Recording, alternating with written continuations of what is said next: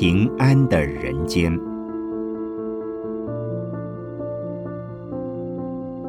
圣严法师著。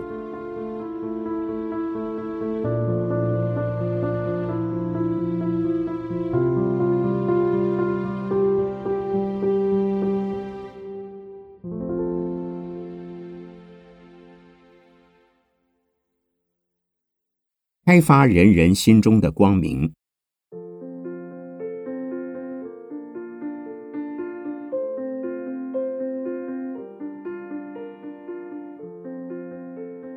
净化人心与净化社会，不是今天才需要，而是从人类开始有社会活动的时代就已经需要，也是释迦牟尼佛时极以努力推展的一项运动。我们不但在台湾。同时，也在世界各地普遍推展，因为我们需要清净的人心和安定的社会。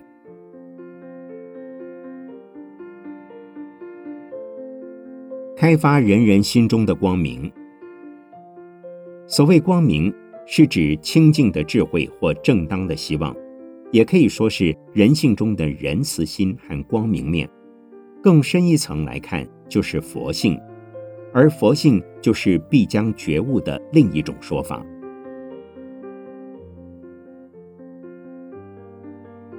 光明是明亮洁白的照耀作用，它本身不但不吸光，还能把光直射及反射出去，如同太阳、月亮、星星和火，为自然界带来光明。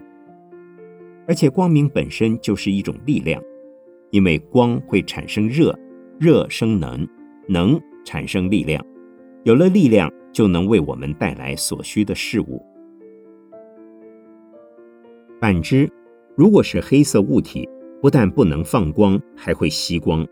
因此，黑暗和光明是相对立的。黑暗显现之处，光明必被吸走不见或被阻挡。在人类的舞台，黑暗和光明一直是此消彼长。彼消此长的变化者，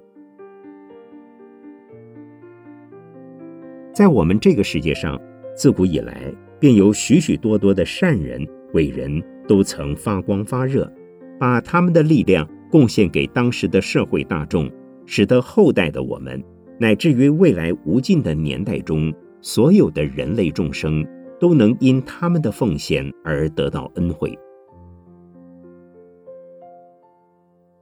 有一种人是自己能放光，有些人则是可以借光反光。就像我圣言自己没有光，只有借佛法的光折射转投给大家。所以纵然自己没有光，只要有心，还是可以借光放光的。但是也有更多的人吸收别人所发出的光明和热能，却永不满足，烦恼不已。虽然人们努力和奉献的光明常常会被黑暗所抵消，可是有信心、有愿力的人仍会永不休止的努力放出他们的光和热，提供给这个世界分享，如同历代的圣贤豪杰。但也有更多的人，当他们的光发射出来被黑暗所吸收时，便感到失望、无力、挫折，而容易产生退心。这样的人便是凡夫。从佛法的观点看，不论是凡夫或圣贤，基本上都具备相等的光、热、能、力。尤其是行菩萨道的人，一定具有永远为众生受苦受难的悲愿，誓愿尽行受，将生命付出，将自己的光、热、能力无怨无尤，尽其所有的。提供给需要帮助的众生，正如太阳永远持续不断的在放光明，不因为乌云的遮蔽而稍有倦怠。所以，我们应效法日月星辰乃至一般的灯火，不因有没有人存在，有没有人知道，有没有障碍，总是始终如一，尽其在我的放出自己的光。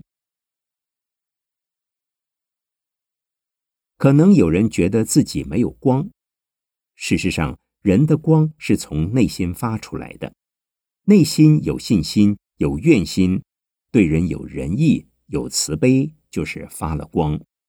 而这种光是人人都有的。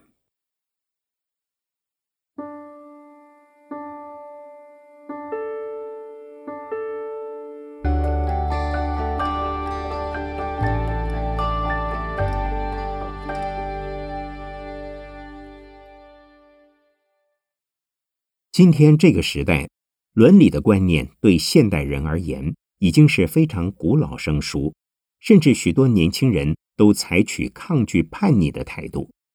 大家不明了问题出在何处，同时对新伦理的观念也模糊不清。所以，我们确实有必要在旧道德与新伦理之间做适度的调整。许多年纪大的人见到我时，常会向我建议，应多提倡伦理道德，因为现在年轻人很少懂得要孝顺父母、尊敬师长，对长官老板也没有礼貌，所以希望我在演讲或接受媒体访问时，多讲些这方面的道理。不过，现在人讲的伦理也与过去的观点有些不同。过去的伦理是单向的要求对方尽责任，但现代的伦理则是双向的互动，这才是真正佛教的观点。伦理就是社会的关系，也就是人与人之间的互动关系。对做父母的人来讲，应该对儿女尽责任；对儿女来讲，也应该对父母尽责任。可是，如果仅仅要求对方尽责任，那也是不合理、不公平的，必须要检讨，因为那已不适用于现代社会。最近有一位二十多岁的男孩子，被父亲请警察把他送到精神病院好几次。这年轻人来找我诉苦，我并没有精神病，但是父亲总认为我有精神病。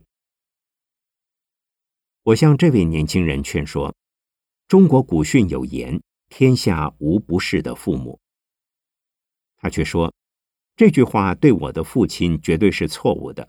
我是他儿子，他却把我送往精神病院，哪有这样的父亲？”我问他：“究竟是什么原因造成这样的状况？”他说：“只因为我连考了三年才考取大学。”而我不想念那所大学，又打算重考，父亲便把我当作精神有问题。而且从此以后，他考试都不及格，为什么呢？因为他抗拒读书，他质疑念书究竟是为自己还是为父亲。这件事从他父亲的立场看，儿子有了精神问题；但从儿子立场看，父亲的行为则是错误的，这实在是做父亲的望子成龙的心太急，不了解儿子有他自己的想法，所以适得其反。另一个例子是，儿子要结婚而父母反对，使得亲子间产生对立的情况，甚至闹着要脱离关系。他们的父母来找我，我说。现在要结婚的究竟是你们两位老人家，还是你们的少爷呢？儿子选择结婚对象有他自己的标准呀。他们说不可以，是我们的儿子就得听我们的话。结果这个儿子离家出走了。后来这一对父母又来找我，我告诉他们，让儿子自己决定他的婚事吧。他们又问。难道让他们结婚就没事了吗？我说，操心就有事，放下便无事。之后，他们的儿子也把他的女朋友带来见我。我说：“你们结婚之后会不会照顾父母呢？”他们说：“当然会。”我也勉励他们，结婚后要相敬相助，勤俭持家。别让父母说中他们结婚会不幸福。这对青年男女听了，便流着感激的眼泪。果然，结婚之后数年，一家和乐相处，现在已是祖子孙三代，经常来我们寺里礼佛共修。像这样的父母，从旧伦理来讲是没有错的。父母之命，媒妁之言，在旧社会中是正常事，现在则不一定能行得通。现代人应该尊重已成年的儿女，让他们有自己的选择权。父母关心儿女的婚事，可以提供意见，却不应该强制他们接受父母的安排。虽然现代伦理关系要重新检讨，但还是需要有所规范。譬如，父母的责任、权利应仅止于亲子之间单纯的关系，那就是关怀与被关怀。尊重与被尊重，于此范围不成控制即成对立，那便不是合理公正的伦理了。另外，人和人之间应该站在自己的立场，尽自己的可能，恰到好处的尽自己的责任。例如，母亲可能也是太太，同时又是女儿、媳妇、婆婆、学生、老师或老板、职员等等。在不同的场合具有不同的身份。如果能在不同的场合以不同的身份恰如其分的尽到应尽的责任义务，便是实现了人间应有的伦理关系。但千万不要只站在自己的立场，以自己的身份去要求别人。例如，做母亲的只知要求子女应如何，或做太太的。只知要求先生应如何，而不知反求诸己，这便会为旁人带来不安、困扰与不平。如果每个人都能自我要求，尽自己的伦理责任，那么这将会是个光明的世界，因为尽责任就是放光发热、输送温暖的力量。有一次，我出席一个国际性的会议。坐在一位比丘尼的旁边，这位比丘尼有时上台演讲，有时当主席主持会议，我则一直坐在原位做听众。我的一位在家弟子看到这种情况，回来之后对我说：“师傅，您不是研究戒律的吗？怎么比丘尼坐上座，坐中间？师傅已经是上座比丘，反而坐在下面和旁边，这成什么体统呢？”事实上，我并没有错，是我的那位在家徒弟错了，因为这位比丘尼是会议的召集人，是主席，当然是他做主位了。这种宾主主从的关系就是一种伦理，因是场合身份而看待当时的伦理关系，不能一成不变的去对待多样性、多元化的现代社会。在世尊时代。大概没有比丘尼在僧俗四众之前上台演讲或主持会议，因而无此惯例。但现在时代不同了，这是一种新的伦理关系，但它是合理公平的。我们的社会是错综复杂的，但也是有条有理的。这些条理就是伦理。如果伦理没有长幼上下，那么这个社会就会混乱。一个人在不同的场合乃至相同的场合，对于不同的人就具有不同的身份和立场。如能恰如其分，尽其责，守其分，这样的社会将彼此互不妨碍，非常和谐宁静，人人皆能发出内心的光明。社会混乱失序的原因。就是伦理观念的破产，希望大家都能守我们自己的本分，尽我们自己的责任，这个社会就会一天天好起来。当人的内心发出了光明，他的周围便会出现净土。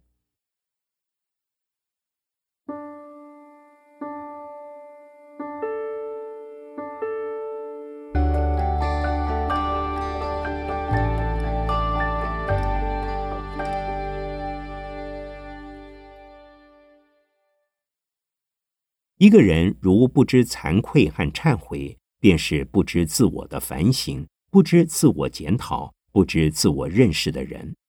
这种人的内心是没有光明的。光明具有照亮的作用，能对自己了解，也对周遭的人事清楚，即是知己知彼，百战百胜的道理。为什么知己在前，知彼在后？因为一个人如果对自己不够了解，只知自己的优点而掩盖自己的缺点，就容易夸张了优点，变成骄傲。自大、自以为是的人，不但把自己的星光遮住，也容易歧视他人。这是愚蠢的人，必然不受欢迎。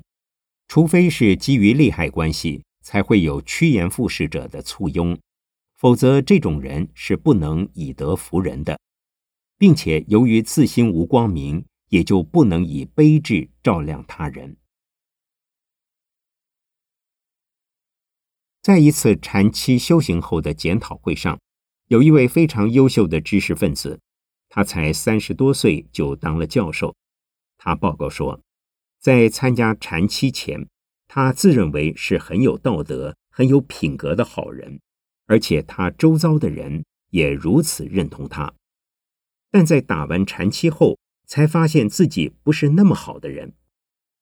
因为过去他只知以自己的观点去帮助人，很少考虑到对方真正的需要，而忽略了被助者内心的感受。在禅期中，师傅开示要尊重他人、体谅他人，不要把自己穿惯的鞋子给所有的人穿。啊，这才自我反省，原来过去的助人其实只是在膨胀自己。我赞叹他说。你本来就是一个好人，在参加了禅期修行之后，更进一步懂得自我反省、自我检讨，助人的存心会变得更踏实了。他答复我：“惭愧，惭愧。”一个人在修行之后，能够自知惭愧，懂得自我检讨，会使他的人格更为提升，能使小的星光变成巨大的光明。使感动人的力量更大，从而对他人产生道德感召。明初四大师之一的印光大师给他自己一个封号，叫“常惭愧”，意思就是经常觉得自己很惭愧。连一代高僧如印光大师都常觉得惭愧，更何况是一般人呢？在了解惭愧的意义后。请常用这个方法来反省自己的一切言行，那么我们心地的光明便会越来越强，星光越强，对自己及他人就越有益。例如，做母亲的在教导孩子时，常常会在跟孩子讲道理却无效的情况下动手打孩子，但往往在情绪较平复后，便后悔原先的举动。此时，如果能向孩子说明自己动手打他的缘故，并表明对自己的行为感到惭愧，孩子的愤怒、恐惧便能得到缓和。至于孩子的这一方，在被母亲打了之后，也不应心生怨恨，而当反省自己因为不当行为而导致母亲的伤心难过，也应向母亲表达他的惭愧心。亲子之间如果能够相互长存惭愧心，即使有任何冲突不愉快，也能化干戈为玉帛，亲子的关系会趋于和谐，家庭便能安定温暖，对孩子的教育也教育成功。夫妻之间如果也能长存惭愧心，一定会是圆满和乐的。但仅具惭愧心还是不够的，需要更进一步，要懂得忏悔。佛学上对业有两个专有名词，那就是白业和黑业。白的是善业，是功德；黑的是恶业，是罪过。白的是光明，黑的是黑暗。忏悔就是要把黑的漂白。让白的更白，变成光明，照亮自己，也照亮他人。心中如果有见不得人的事，面对他，承认自己的不是，心中的负担压力会因而减轻，这便是忏悔的功能。当自觉恶业很重的时候，忏悔之后，身体会比较健康，心里会比较轻松，这就是转黑暗为光明。忏悔除了承认自己所犯的错误。还要进一步承担起责任和后果，并下决心从此改过迁善，不再犯同样的错误。可是，一般的凡夫经常犯错而不知错，即使知道了，还以“人非圣贤，孰能无过”这句话来自我安慰一番。像这样不知改错的人，叫做不知忏悔。一个知道忏悔的人。也一定是知道惭愧的人，因此知惭愧后一定要忏悔，忏悔了就一定要改过，从此不要再犯同样的错误。忏悔轻者自责己心，决定悔改；重则向佛菩萨忏悔，由佛菩萨证明自己要负起这个责任，从此以后要将功赎罪。通常，我们对一个已经认错并要改正的人，多半会给予自新的机会，不至于逼使他无路可走。更何况已由佛菩萨证明悔改，故在业障现前时，在佛前忏悔是真有效用的。忏悔的作用相当大，能使人的品德提升，自己忏悔错误，也能影响他人跟着学习。忏悔错误之后的人，在心理上的压力自然减少，同时来自社会的压力也会减少，所得到的果报也会减轻，对于家庭的幸福、事业的发展、社会的和谐，亦有无限的裨益。因此，我们应当常常保有忏悔心。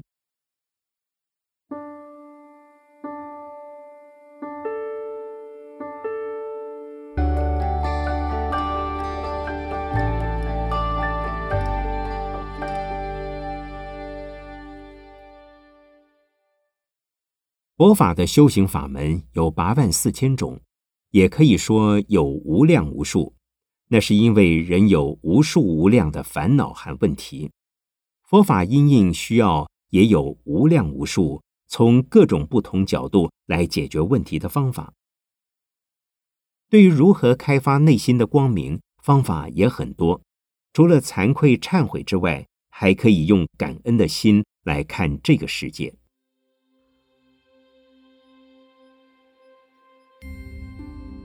一般人很少会想到，别人给了自己恩惠，却常记挂自己付出了多少代价和努力。其实仔细想想，每个人付出的实在是太少，获得的则是很多。例如这篇文章的完成，从时间上看，有超过两千五百年以上之因缘，因为我的法缘从师父师祖。可以直推至释迦牟尼佛为止，而每一位祖师都是跟随许多善知识学习而养成的，不是一个人就能够独自成为一位高僧或祖师的。从空间上说，这篇文章的出版、印刷、发行所结合的人力物力，他们所付出的智慧、心力也是很多。所以，任何一事其相关的因缘是相当的广泛，因此我们随时随地都在接受着无数人的恩惠。即使是一粒小小的米，都代表着许许多多人的贡献。因此，诸子家训有言：“一粥一饭，当思来处不易；半丝半缕，恒念物力维艰。”这便是一种饮水思源的感恩观念。能有感恩的观念，就会时时刻刻想到如何报恩。若要报恩，就必须成长自己，健全自己，也就是要使自心发出智慧光及慈悲光，让现在的人及未来的人都能见光、沾光，并且放光。